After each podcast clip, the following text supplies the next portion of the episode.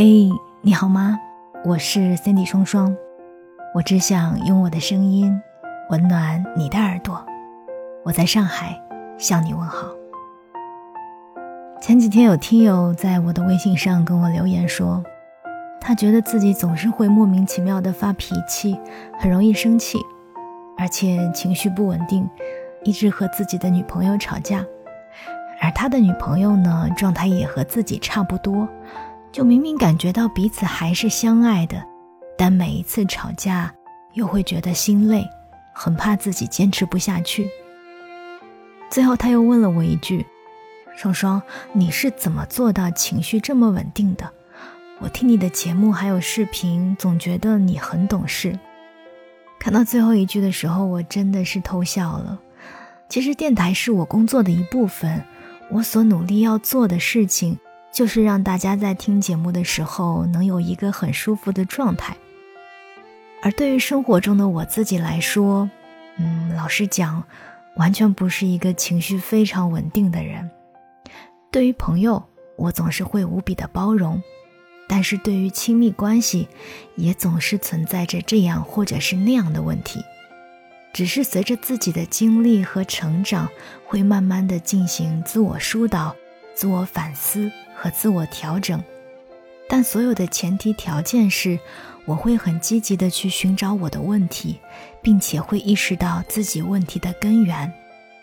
人无完人嘛，但是我一直坚信，只要你想，那么一切都会往好的方向去发展的。那今天呢，就想跟你来聊一聊亲密关系当中的那一些情绪。在开始之前，我还要跟你分享一件事情，就是除了《双份的阳光》这一张专辑和大家一起聊一聊一些成长的话题之外呢，我还有另外的一张专辑，叫做《这就是爱情》，是一个情感故事集，也在同步的更新，记得要去订阅收听哦。那前两天我在看史秀雄老师的公众号，他写了一篇文章，叫做。生活中那一些莫名其妙的情绪是哪里来的？起源是在某些时刻，他的另一半会觉得他特别的冷漠，不在乎自己。虽然他认为自己在大部分的时候都是发自内心的，用很关怀和呵护的态度去对待自己的伴侣的，但是在另外一些时刻，他又会进入到一种完全不同的状态，会感觉到烦躁和疏远。对伴侣有很多的挑剔和不满，在这样的一种状态下，他会忽视对方的脆弱和情感需要，他的伴侣也会相应的感受到不被重视和拒绝，到最后甚至会波及到两个人之间爱不爱呀和对方好不好的问题。于是，在文章里面，石老师对自己进行了一个非常深入的剖析，跟大家一起分享一下。他说。我最经常感受到的情绪是愤怒，那种愤怒似乎是在说：“你为什么不是我希望的那个样子？”但我慢慢的意识到，这些反应确实不是我的伴侣引起的，哪怕是在情绪的当下里，会非常的确信就是对方造成的。人的认知是很容易受到情绪状态的影响，也就是所谓的情绪性推理。要区分情绪性推理其实很简单，当你的情绪平复之后，你的信念是否和之前有情绪时一致？我对自己的观察是前后的认知差异很大，平时对他是很爱、很认可的，也很确认关系是非常好的，但是情绪化的时候就会非常的负面。另一方面，不论因为什么事情而引起的那种情绪的体感是非常相似，甚至可以说，在不同的关系里，我的反应都是很类似的。所以这样看来，这种贯穿情感生活的莫名情绪，真的不是来自于当下现实的。而当你也能够做出这种区分的时候，问题就解决了一半，但也仅仅是一半。我试图让伴侣理解这种莫名的情绪状态，明白了这不是在故意针对他。虽然这么做能够让他在理性上知道自己是安全的，但他依然是那个承担后果的人。在面对我的冷漠或者是烦躁的时候，也依然会受到伤害。于是我和我的伴侣就进行了一次深聊，我意外的找到了自己的情绪来源。他在沟通的过程当中说了一句话：“我从小到大都是很被家里人珍惜的，但是在你这里感受到了不被珍惜。”不知道这句话为什么突然击中了我，紧接着一股很深的悲伤从内心升起，我赶忙转过头去，但是眼泪已经止不住的流了下来。我一边哭，心里一边冒出一个声音。我好羡慕你。在那个当下，我的悲伤像是一座桥，连接了当下和过去的自我。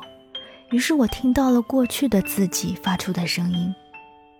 如果去进一步想象的话，感觉到那个过去的我大概是六七岁的小男孩，我们之间相隔了足足三十余年。在过去一些时刻，我见过这个小男孩。比如以前自己接受咨询的时候，我以为他已经被疗愈了，但是现在看来并没有，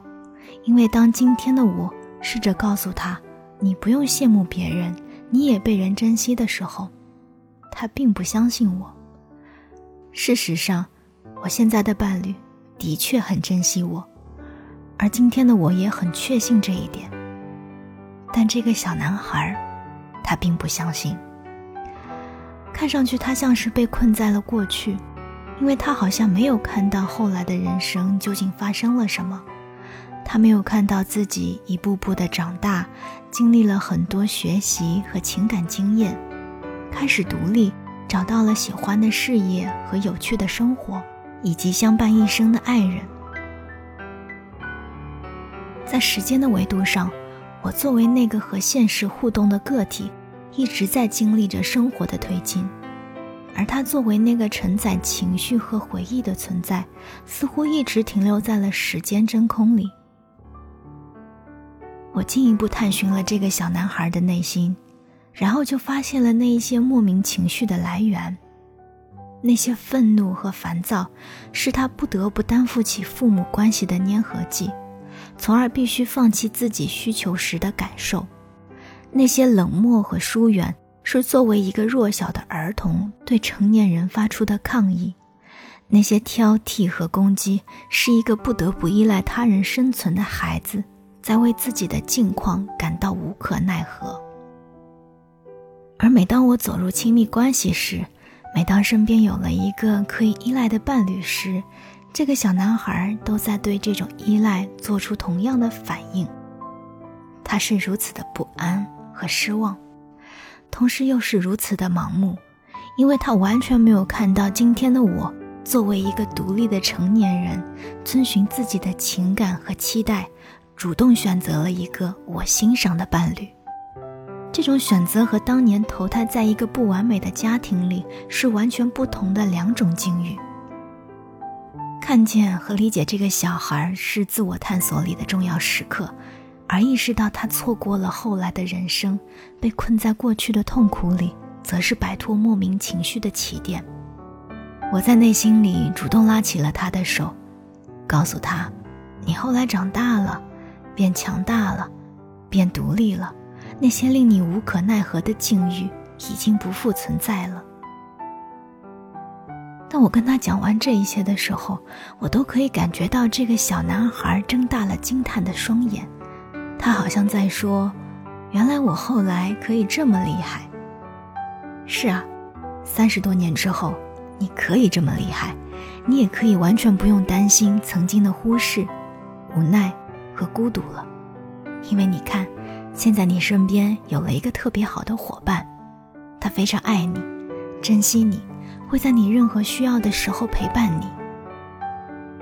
小男孩一听，就哇哇的大哭起来。原来他就是那个自己一直在寻找的最好的朋友，我也跟着他一起在默默的流泪，靠在伴侣的肩头。然后我觉得自己心里轻快了许多，那些熟悉的抵触、烦躁和疏远消失了，然后我好像真的看见了我的伴侣，看见了他的受伤和不开心，于是我又流下了愧疚的眼泪。我发自内心的为伤害了自己最好的朋友而感到愧疚。我告诉了伴侣我的愧疚，他也随之放松不少。在那之后，我在日常的情绪状态上有了很大的变化，那种莫名其妙出现的烦躁和冷漠感不复存在了。当然，这一切顺利的改变前提是石老师已经有了很长时间的自我探索和积累。